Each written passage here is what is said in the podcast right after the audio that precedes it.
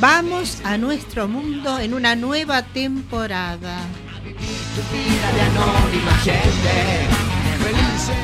Estamos en Cuac FM en el programa Simplemente Gente, programa sobre la diversidad cultural en Coruña y sobre los derechos de las personas migrantes. Hoy miércoles 5 de septiembre, Día Internacional de la Beneficencia y Día de la Mujer Indígena. Siento gente Nos puedes enviar tus opiniones y comentarios en directo por WhatsApp al 644-737-303 o por Facebook a Simplemente Gente en Cuac FM. Nos encanta saber que estás ahí. los espacios,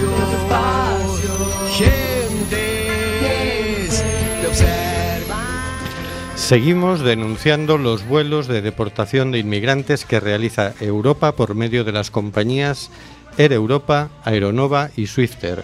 No vueles nunca con ellas. En esto no han cambiado las cosas con el nuevo gobierno.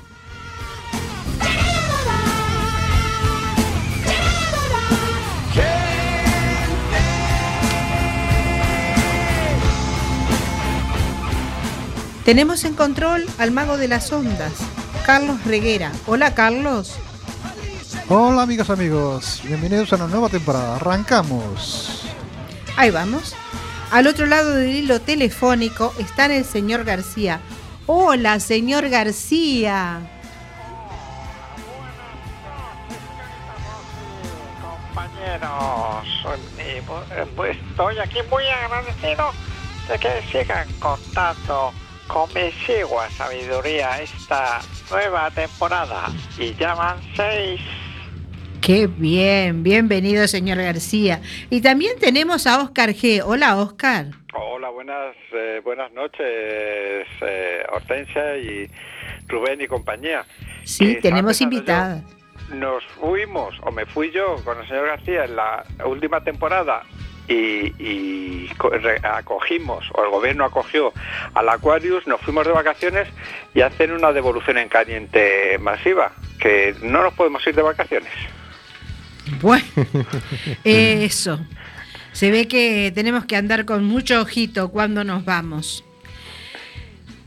Y en el estudio José Couso tenemos a Nerea Galdós. Hola Nerea. Hola, buenas noches. Buenas noches, bienvenida. Y a Rubén Sánchez. Hola Rubén. Hola, Hortensia. Y aquí una servidora, Hortensia Rossi, que hará lo posible para que fluya este amordazado programa número 207, primero de nuestra sexta temporada.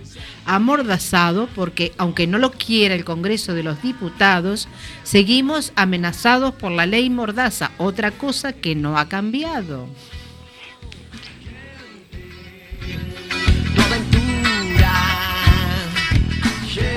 Estamos en el programa Simplemente Gente en Cuac FM despidiéndonos de momento del 103.4. Puedes oírnos en www.cuacfm.org o con la aplicación de Cuac desde tu móvil o tablet.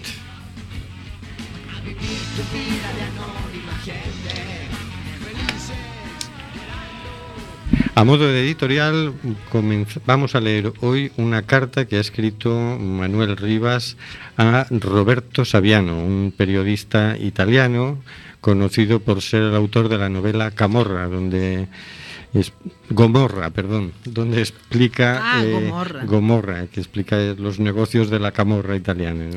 Este es el escritor que ha sido amenazado de muerte, que ha tenido muchos problemas. ¿no? Y que ha sido recientemente denunciado por el gobierno de Italia. Vaya, vaya, vaya. Empieza tú. Bueno, carta de Manuel Rivas a Roberto Saviano. Sí, el fascismo está a las puertas de Europa. Lo afirma con estas palabras Máximo Riva, analista político de la República, en un artículo en este periódico, El País, el 20 del 8 del 2018. Lo afirma, lo explica y sitúa la línea roja en las próximas elecciones europeas de mayo, donde puede producirse el colapso si no hay una primavera democrática que frene la plaga autoritaria y xenófoba. Sigue tú, Oscar. Eh, espera, que me has pillado fuera de juego. bueno, pues te dejo el siguiente párrafo.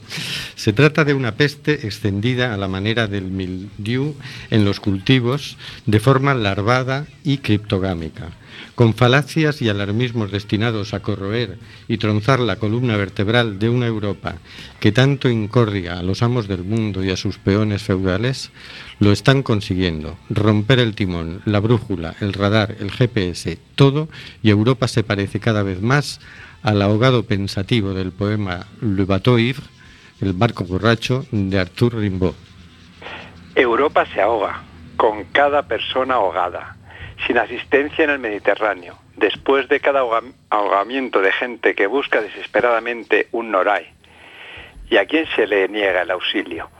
Europa y a quien se niega el auxilio. Europa pierde una razón de ser, un meridiano de humanidad. Los que embisten contra la migración para preservar la identidad cristiana europea, esos rechazarían a Cristo por ilegal. Y en la frontera de la gran América de Trump, lo separarían de su poder y de su madre. Tienes razón, Roberto. El ataque a los inmigrantes y a las ONG es un arma de distracción masiva con el único objetivo de colonizar el entendimiento de la gente y hacerse con el poder. Lo que queda del, ideal europeo democrático no reside en las cancillerías. Hay, es cierto, gobernantes más decentes que otros y que aún mantienen una pizca de vergüenza.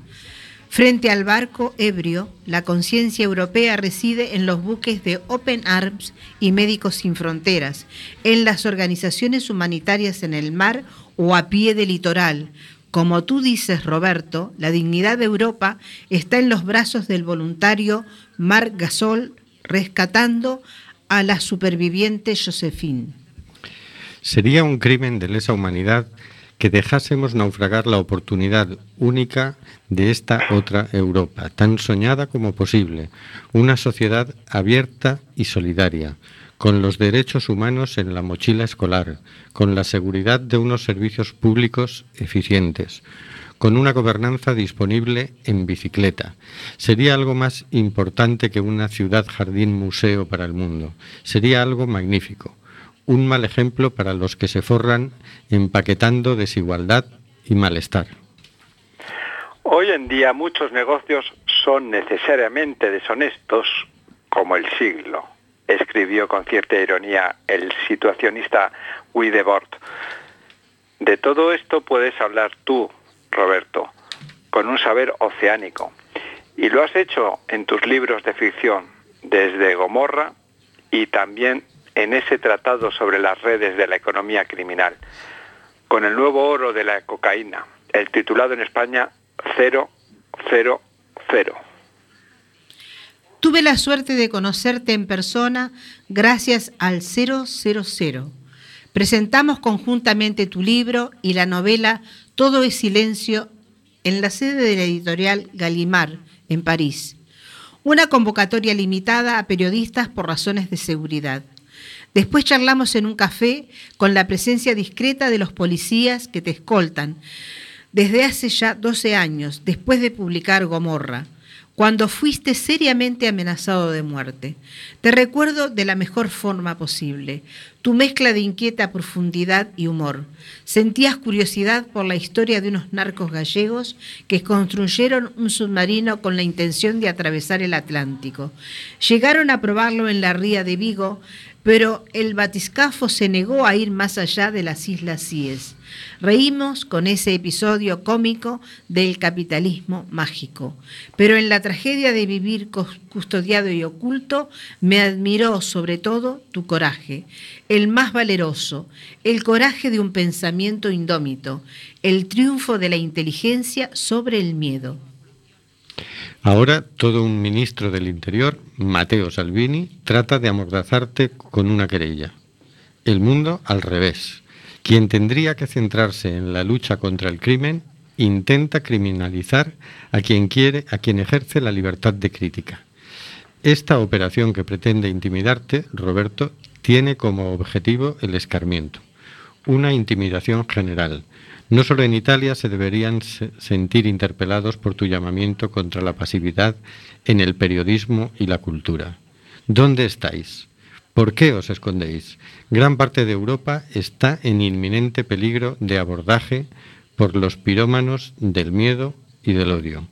Gracias, Saviano, por mover el silencio.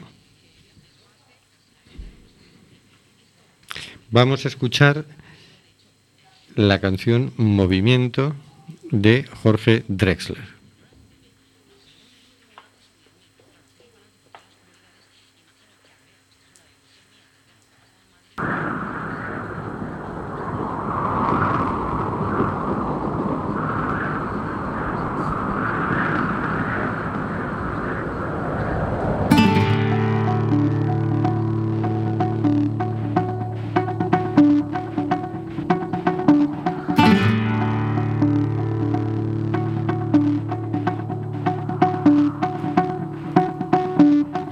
Apenas nos pusimos en dos pies, comenzamos a migrar por la sabana, siguiendo la manada de bisontes, más allá del horizonte, a nuevas tierras lejanas. Los niños a la espalda y expectantes, los ojos en alerta, todo oídos, olfateando aquel desconcertante paisaje nuevo, desconocido. Somos una especie en viaje. No tenemos pertenencias, sino equipaje. Vamos con el polen en el viento. Estamos vivos porque estamos en movimiento. Nunca estamos quietos, somos trashumantes, somos padres, hijos, nietos y bisnietos de inmigrantes. Es más mío lo que sueño que lo que toco. Yo no soy de aquí,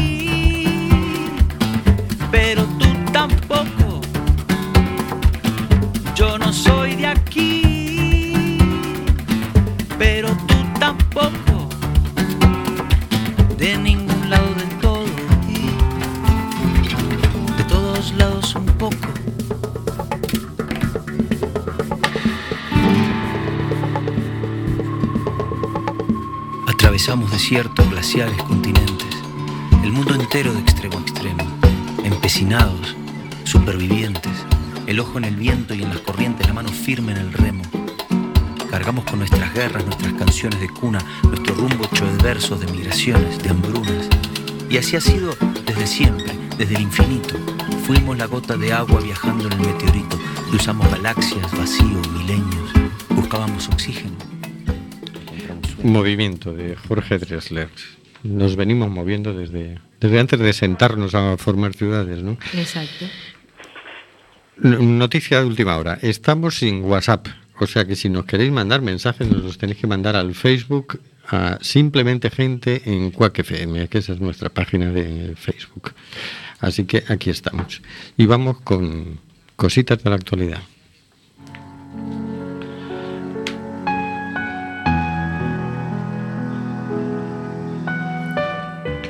Cositas de la actualidad por el señor García.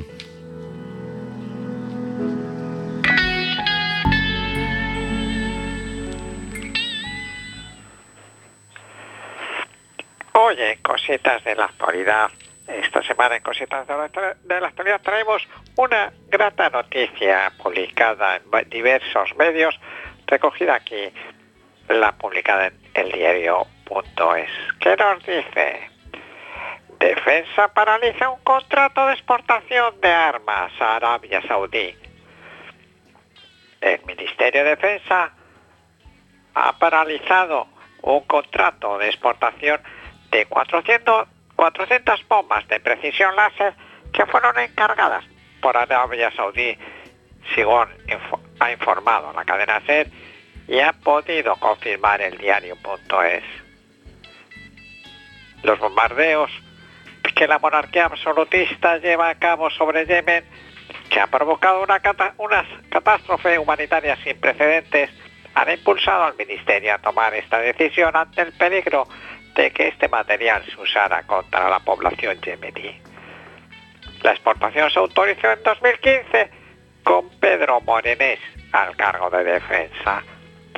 Ministerial de Ministerio, el ministerial Pedro Morenés se fabricó en la etapa de Mar- María Dolores de Cospedal e iba a salir del país con Margarita Robles, cuyo departamento ha iniciado ya los trámites para anular el contrato. La venta se cifró en 9,2 millones de euros que ya habían sido pagados y que ahora deberían ser devueltos a Arabia Saudí. Después del ataque aéreo que se cobró la vida de al menos 29 menores el pasado 9 de agosto, el gobierno de Pedro Sánchez anunció que revisaría las condiciones de venta de armamento español y otro material de defensa a los países de la coalición. Las ventas de material militar a todos los países de esa zona por parte de empresas españolas están sujetas a estrictas condiciones, incluida la garantía del gobierno de destino de que no serán utilizadas fuera del territorio de cada país.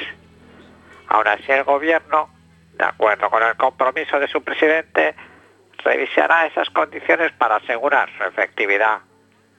Recalcó el Ministerio de Asuntos Exteriores en un comunicado. Termina diciendo la noticia. Ante esta inesperada decisión del gobierno, protestará el emérito por si le quitan las comisiones percibidas. Habrá moción de censura por ofender a la realeza.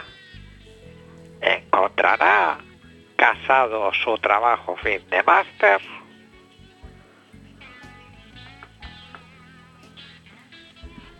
A las dos últimas preguntas la respuesta está clara que no.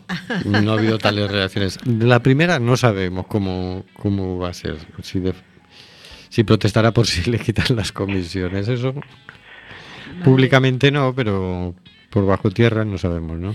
Bueno, dentro de tantas noticias nefastas que tenemos todos los días, esta realmente es buena. Bueno. Y esperemos que se siga por ese camino. Por ese camino, ¿no? En realidad es un porcentaje muy pequeñito de las Bueno, armas que se le venden a Arabia porque, Saudí. porque recuerdo que acá se toca lo de Yemen, pero es que hemos que como que suplantado las noticias en los medios de comunicación a nivel masivo, entonces hablamos de Yemen y Siria se nos ha quedado ahí en el costado y ayer hubo un atentado grave con varios muertos también en Siria.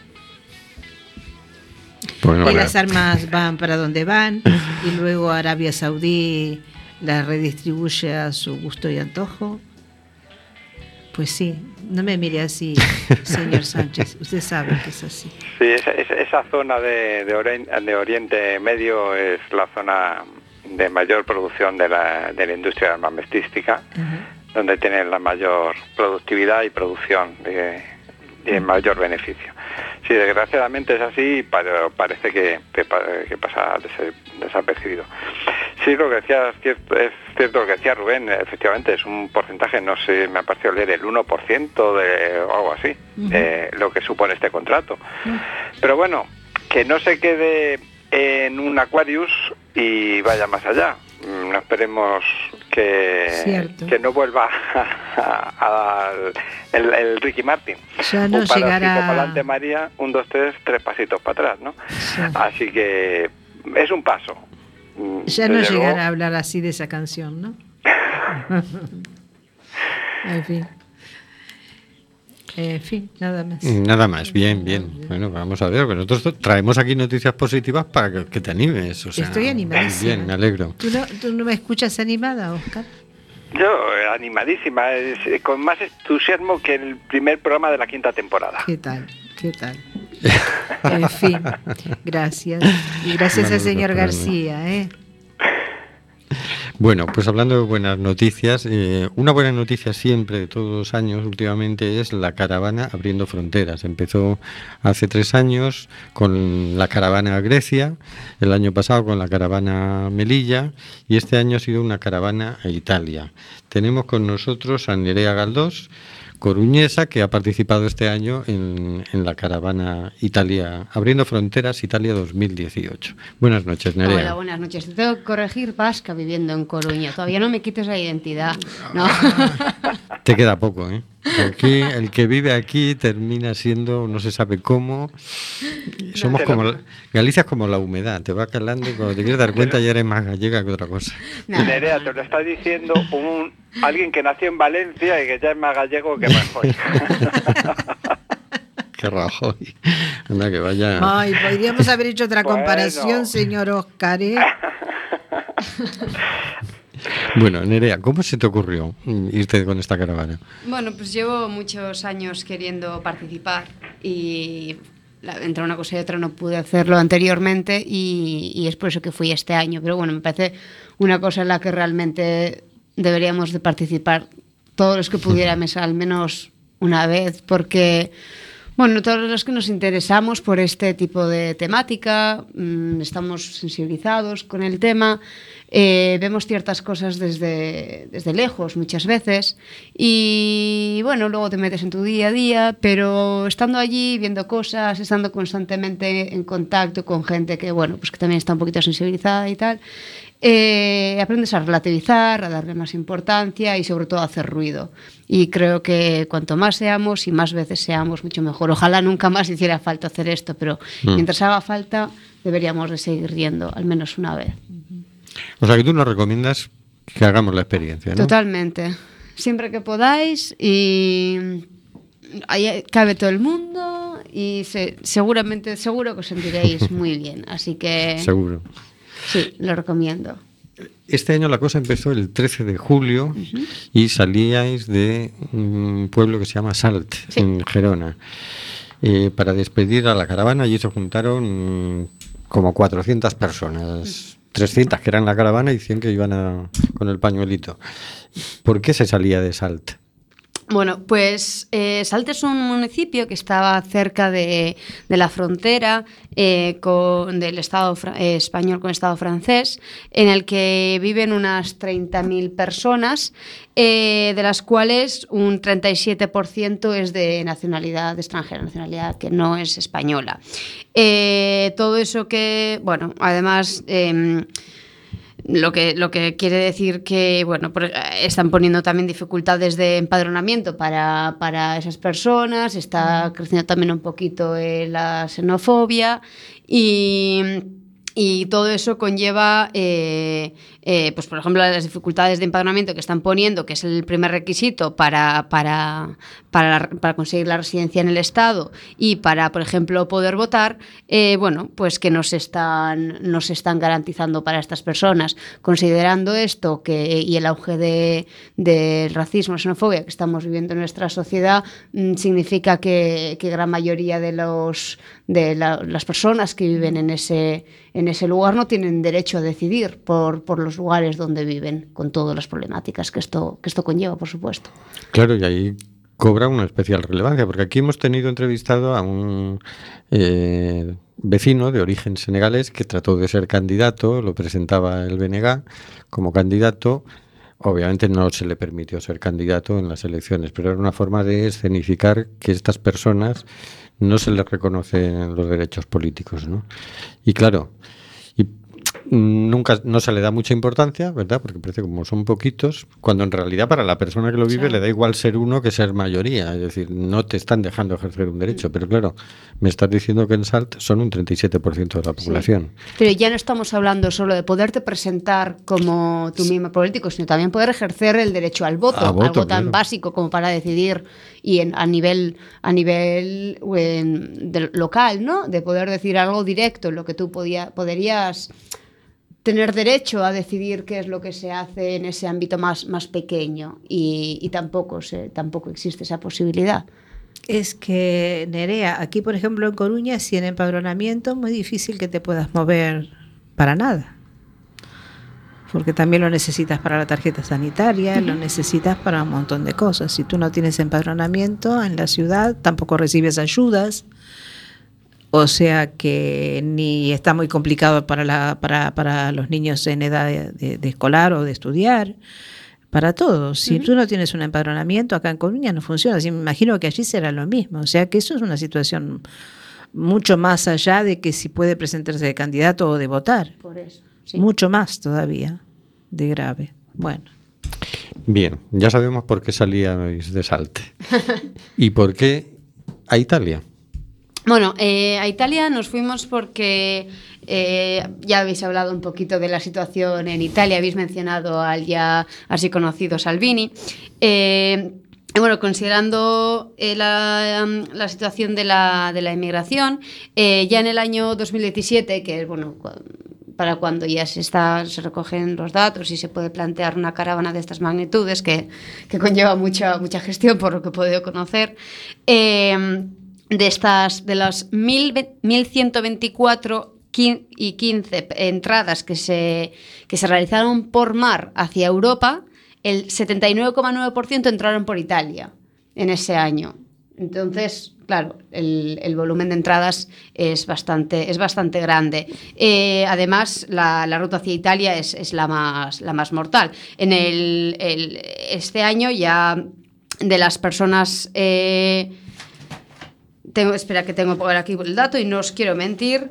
Eh, mira, del año pasado en Italia, de las 99.126 personas que llegaron, murieron 2.263. Y este año en Italia, de las 1.130 que se han registrado, de- perdón, de las 19.879 que se han registrado, eh, eh, han fallecido 1.130. La, la magnitud de las, de las muertes que conlleva esa ruta es bastante, es Elevada. bastante, bueno, entonces, eh, sí, mm, se puede decir que es la, la- la- la más mortal. Además de eso, de bueno, el auge del fascismo, de que, como decía, ya habíais mencionado, entonces se junta eh, un destino que, bueno, que en el que es algo así como la caravana y gente haciendo mucho ruido, muchas personas en un sitio haciendo mucho ruido, eh, es necesario.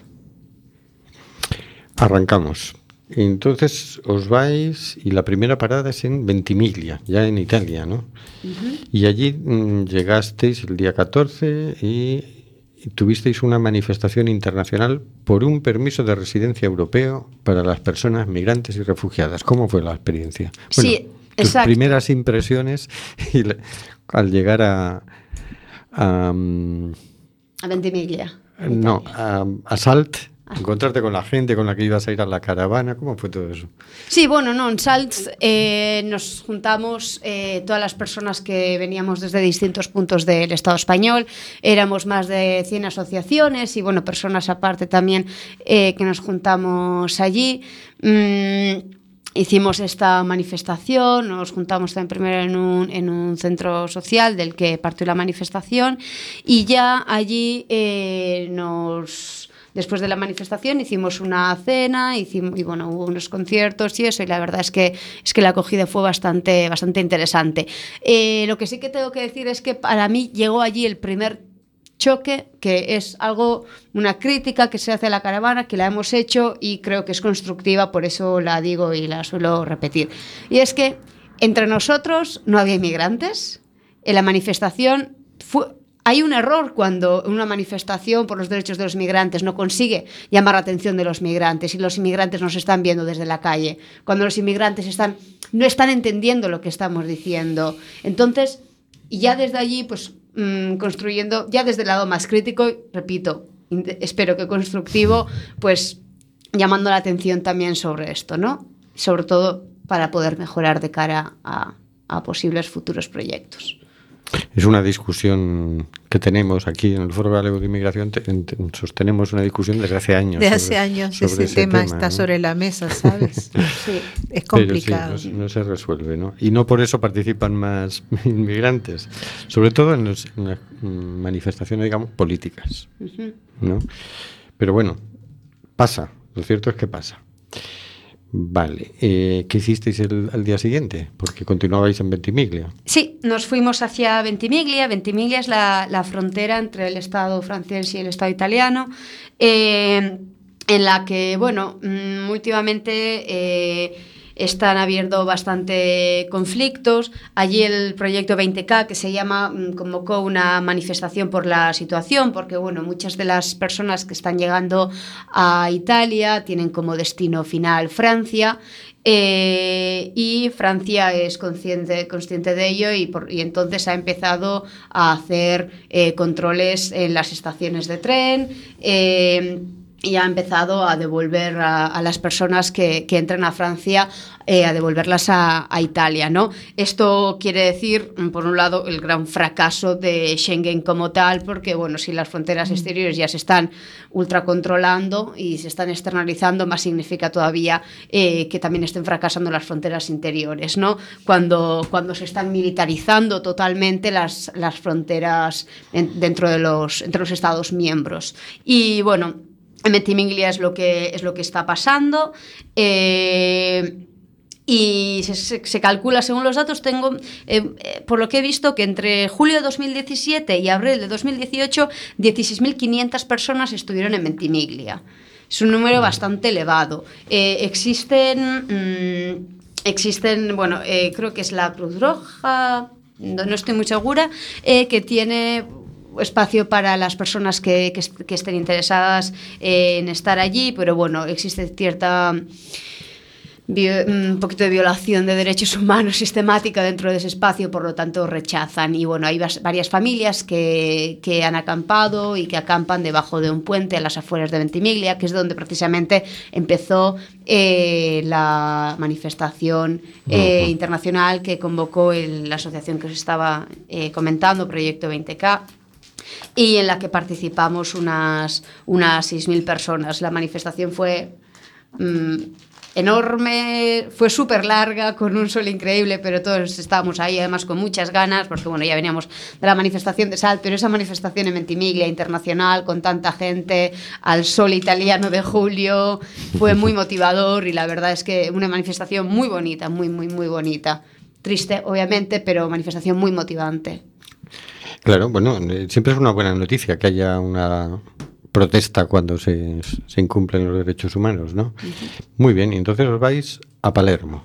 El día siguiente llegáis a Palermo, lunes 16, y ahí tenéis un montón de actividades, ¿no? Hasta el día 19.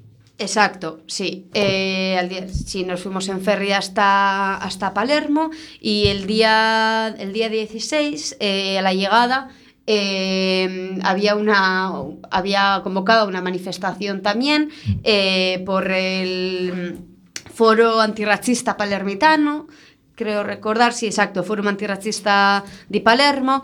Y bueno, eh, llegamos un poquito tarde y fue muy bonito también porque esta- había un montón de gente en el puerto esperándonos y, y hasta y nos juntamos a, la gente de, allí, de la asociación, eh, en una, en una macro manifestación hacia, hacia el centro de Palermo. Eh, a la llegada leímos, bueno, se leyó en italiano. eh, creo que en español, y bueno, el, el manifiesto de, de la, de la caravana. Y, y hubo algo muy bonito que, que dijo el alcalde de, de Palermo, Leo Luca Orlando, que, que, a, que a raíz de, de todo esto que estamos, por lo que estábamos nosotros eh, luchando, o al menos debatiendo, era que todas las personas que llegaran a Palermo serán palermitanas. Y, desde entonces, eh, desde entonces le regaló una, una bandera de una de las asociaciones eh, de, que- que participaba estaba en la caravana y desde entonces, por lo que me consta, todavía desde aquel 16 de julio está la bandera ondeando en la, en la Ah, qué de- bonito. de Palermo, así que Qué bonito. Muy bien. sí. El día 20 de julio estáis en Catania. Y allí os dividís en dos grupos, uno que se va al puerto de Catania y otro que se va al puerto de Pozzalo. Sí, exacto. Antes de eso, de todas formas, eh, un- perdón por No, no. ir atrás, pero me parece un, un- un espacio muy interesante que también estuvimos. Eh, a la mañana siguiente estuvimos visitando un cementerio, el cementerio de Rotoli, allí mismo en Palermo, antes de ir hacia Catania. El cementerio de Rotoli es un cementerio donde, bueno, eh, se, ha- se- se- se están enterrando cadáveres que, que han llegado a, a Sicilia y a Palermo eh, de, de migrantes eh, de, naufragios o que han, o que han fallecido en, en el trayecto en el, en el Mediterráneo. Y bueno, es un poquito conflictivo, las imágenes eh, también hay varios periódicos, ¿sabes? impactan bastante la situación, pues hay cadáveres enterrados tal cual en la tierra, con cruces, aunque sea cuando se ha podido ha dado nombre a estas, a estas personas, pero cuando no, pues se ha dado inmigrante número X. Es, pero es un poquito, dices, mm, poquito fuerte mirarlo así y compararlo también con otras personas, o sea, hasta después de, de muertos tenemos más o menos derechos, pero la verdad es que es una última, es una última cosa que se puede hacer por estas personas de, para, para de alguna forma darles alguna dignidad, ¿no? Y me parece, quería, quería simplemente hablar de este espacio porque me parece algo que, la verdad es que yo nunca había, había considerado esta idea de, de los qué pasa con los cadáveres que llegan. ¿no? Creo que en Fuerteventura, Lanzarote también hay algo así, pero la verdad es que nunca había estado en una así es algo que, que de considerar. ¿no? Al final, un, pues un reconocimiento final, aunque sea a las, a las personas. Sí, sí, hay ONGs mm, incluso que se dedican a investigar, a tratar de identificar para ponerse en contacto con las familias para Sí. que por lo menos lo sepan, ¿no? Que muchas veces ni la familia va a poder venir a verlo, ni se le van a enviar los restos porque no hay forma de costearlo, pero por lo menos que lo sepan, porque era alguien quien, quien murió, ¿no? Era una persona. Sí.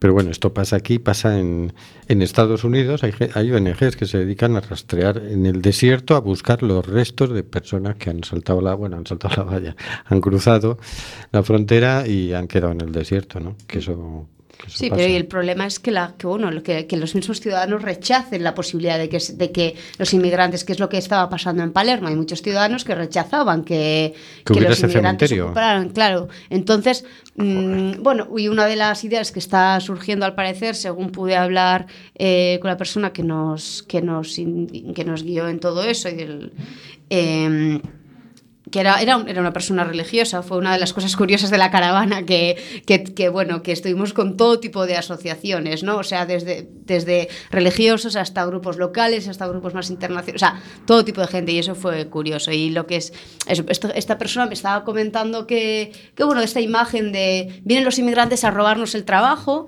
ya ha evolucionado hasta el nivel de es que los inmigrantes ya no les llega con robarnos el trabajo, es que ahora quieren hasta robarnos el espacio donde caer muertos, ¿no? O sea, literalmente. Entonces, Ah. ¿hasta dónde estamos? Sí. Nerea, por favor. Sí, Hemos sí. llegado ya a unos extremos.